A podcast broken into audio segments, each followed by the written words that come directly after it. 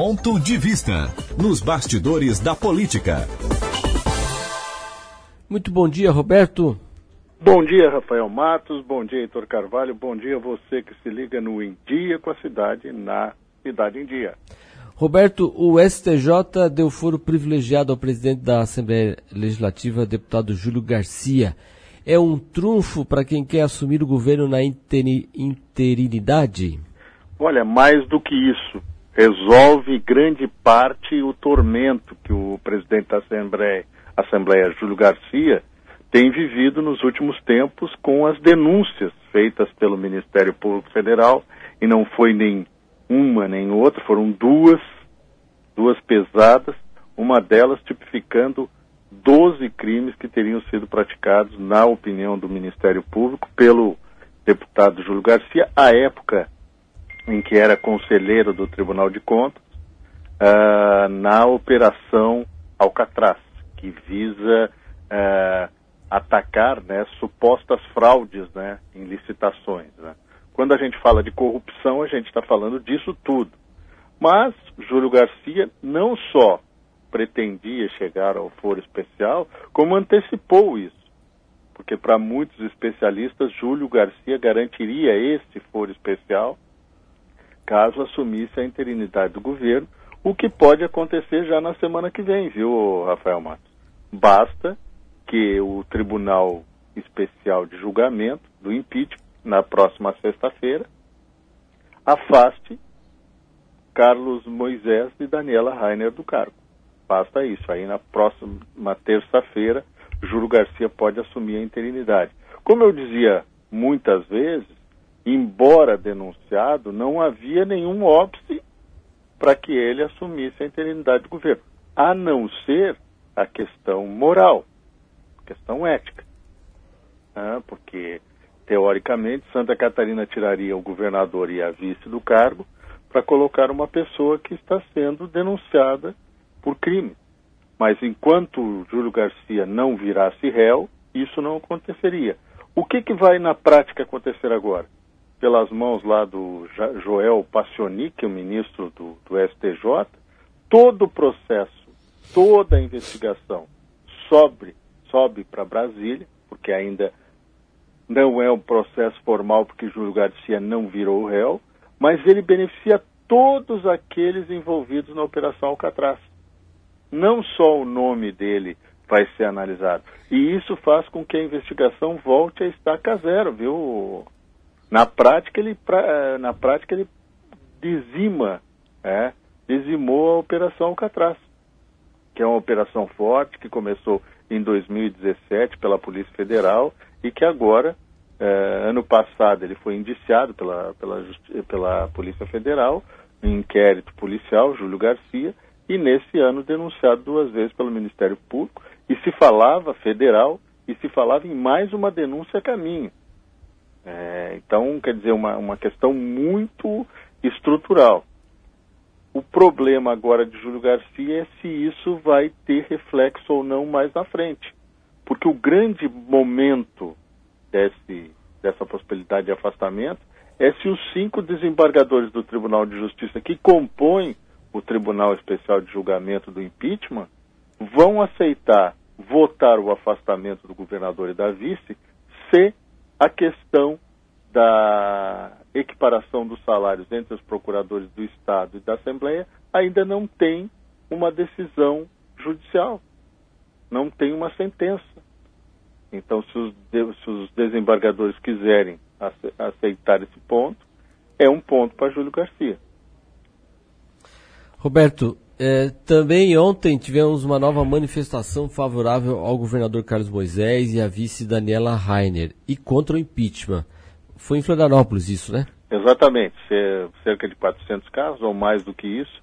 Muita gente com bandeiras de Santa Catarina, buzinando, fizeram fila, passaram pelas principais ruas do centro da capital, passaram em frente à Casa da Agronômica. Dessa vez o, o governador Carlos Moisés não foi ao encontro do, do pessoal, simplesmente acenou pela manifestação, mas é aquela história que a gente já falou, né?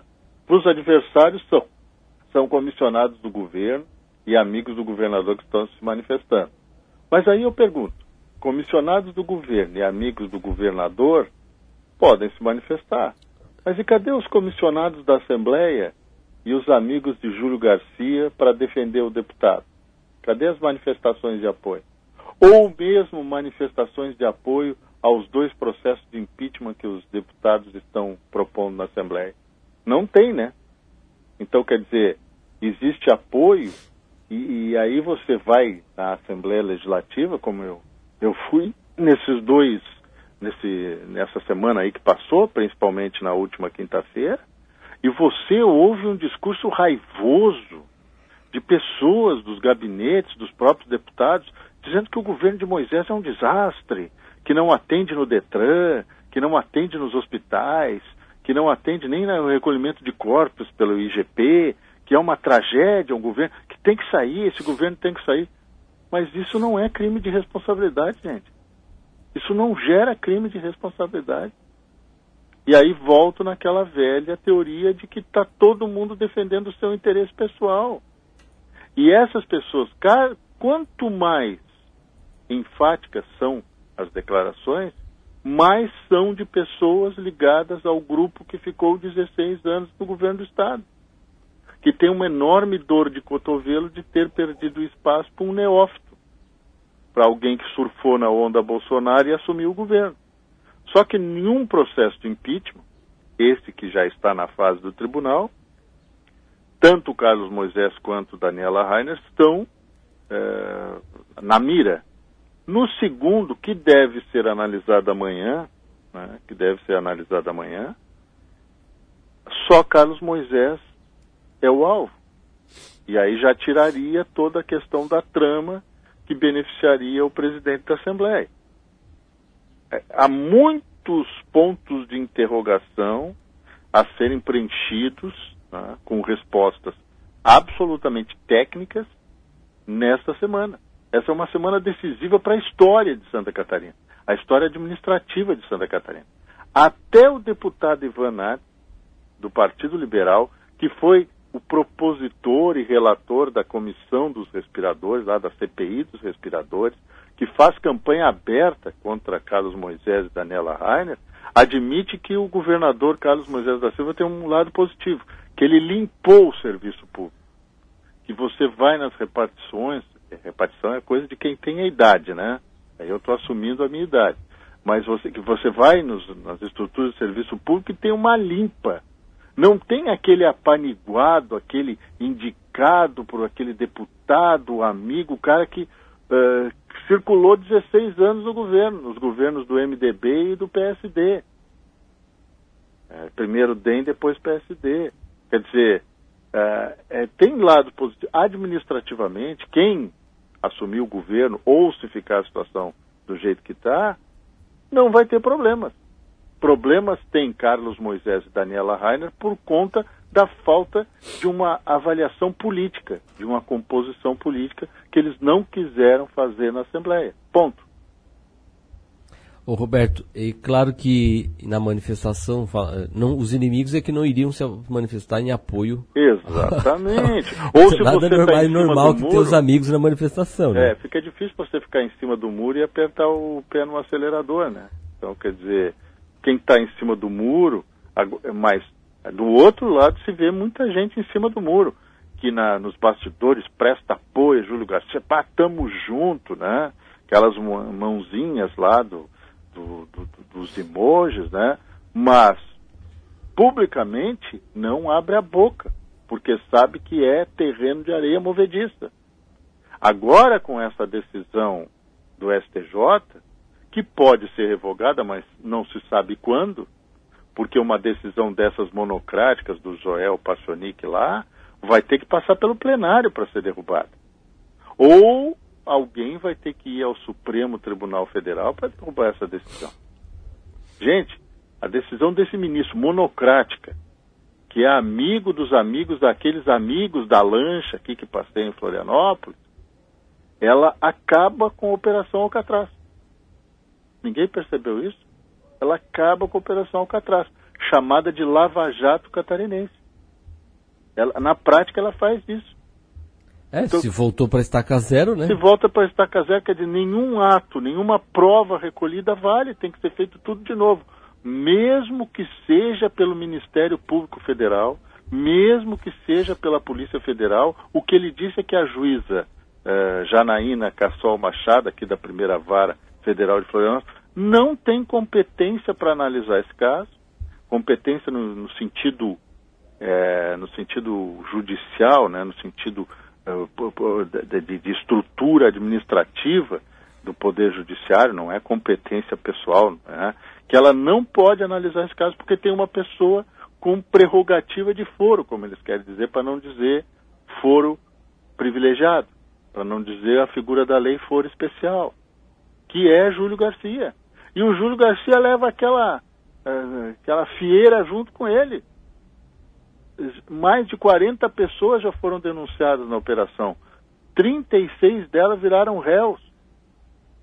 Agora, o que o ministro está dizendo que nenhum, nada disso vale porque o Júlio Garcia tem prerrogativa de foro e todo mundo deveria ser beneficiado por essa prerrogativa. E aqui eu volto a dizer, ninguém está pré-condenando o Júlio Garcia que sequer réu virou. Mas o que a gente está dizendo é que é muito estranho que uma operação deste porte tenha um desfecho desse, porque para mim isso aí é praticamente um desfecho. A, a, Terra vai ter que virar ao contrário, vai ter que dar voltas no sentido anti-horário para que essa coisa seja resolvida.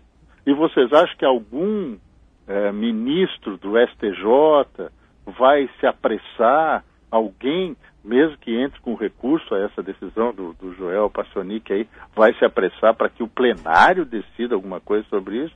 Nada a ver, tem muitos interesses, como dizia Leonel de Moura Brizola, né? É, por trás desse assunto. Muita gente, muitos contratos milionários que foram acabar, que foram é, destituídos no governo do Estado, que foram rescindidos. Muita coisa, gente. Então, quer dizer, antes de se apontar o dedo, vamos ver para quem que a gente está beneficiando.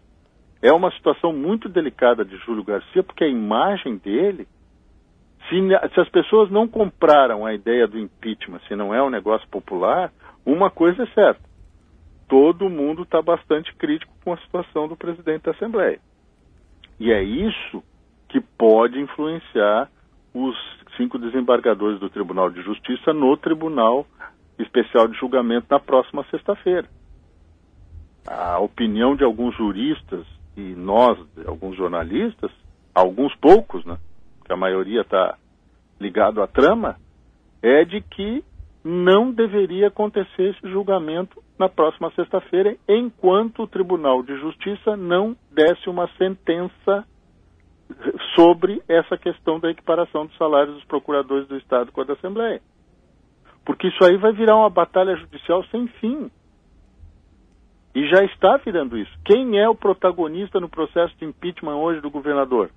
É o Poder Judiciário. Quem pode evitar que o governador e a vice sejam afastados na sexta-feira? Poder Judiciário.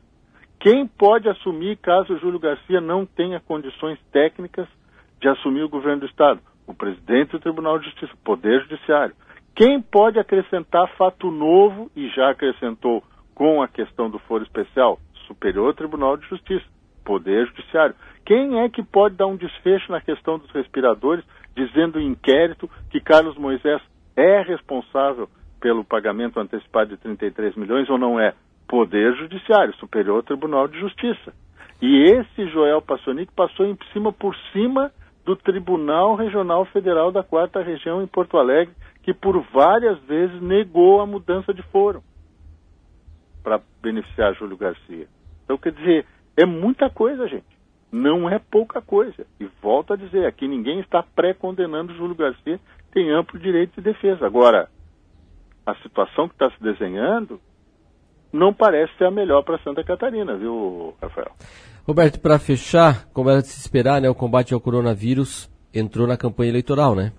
Exatamente. Eu vou falar especificamente da questão em Florianópolis, porque é, é, onde eu vivo mais frequentemente, mas tenho visto aí outros programas do horário eleitoral que não tem nada de gratuito em cidades é, do, do, do, do restante do estado. Aqui em Florianópolis, a deputada federal Ângela Min, do PP, que é candidata a prefeita da cidade, mais uma vez, ela já foi prefeita duas vezes, entrou com os dois pés na situação e culpa Gia Loureiro, do, do, do, agora no DEM, né? Por enquanto, nessa eleição ainda está no DEM, na próxima eleição não se sabe qual é o partido que ele vai estar. É, por ter na, na, opinião dela, prejudicado a vida de muitos pequenos empresários, de muita gente, com o fechamento do comércio, medida de lockdown que foi adotada no mundo inteiro, não só aqui. Na realidade, o que ela está dizendo é que ela, como deputada federal, recrimina isso, mas é o olhos de campanha. Muitas vidas foram salvas por isso. E aqui em Florianópolis ainda tem uma situação mais clara sobre isso, embora não tenha usado ainda no horário eleitoral, que é a do advogado Hélio Bairros, que foi presidente do Sinduscom aqui da capital, né?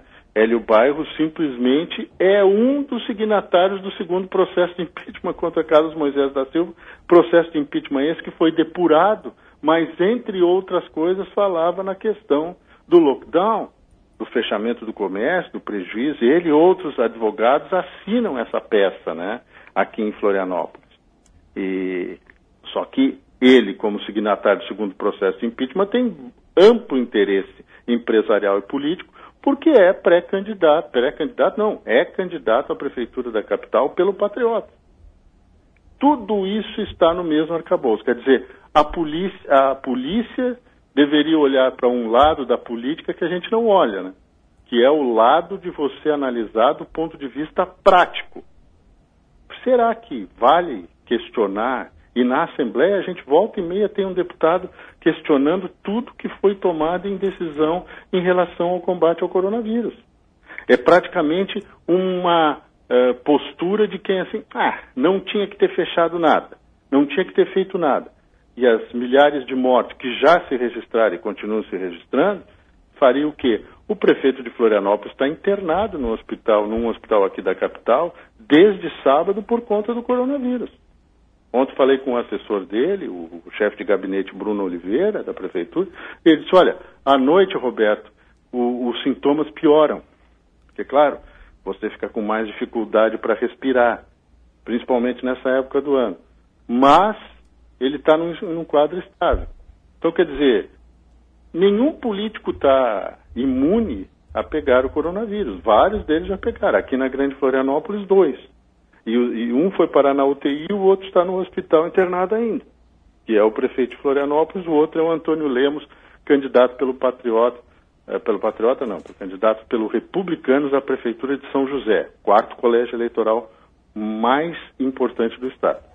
Tudo isso está na baila. Agora, se você vai fazer esse discurso do coronavírus, faça o discurso de como a população tem que se prevenir para a próxima onda. Porque essa onda já chegou na Europa, já está chegando nos Estados Unidos e certamente vai bater na nossa porta, infelizmente, uma hora ou outra. Não é tema para campanha. É isso que eu estou dizendo. Não é tema para campanha. Quem fizer vai fazer proselitismo.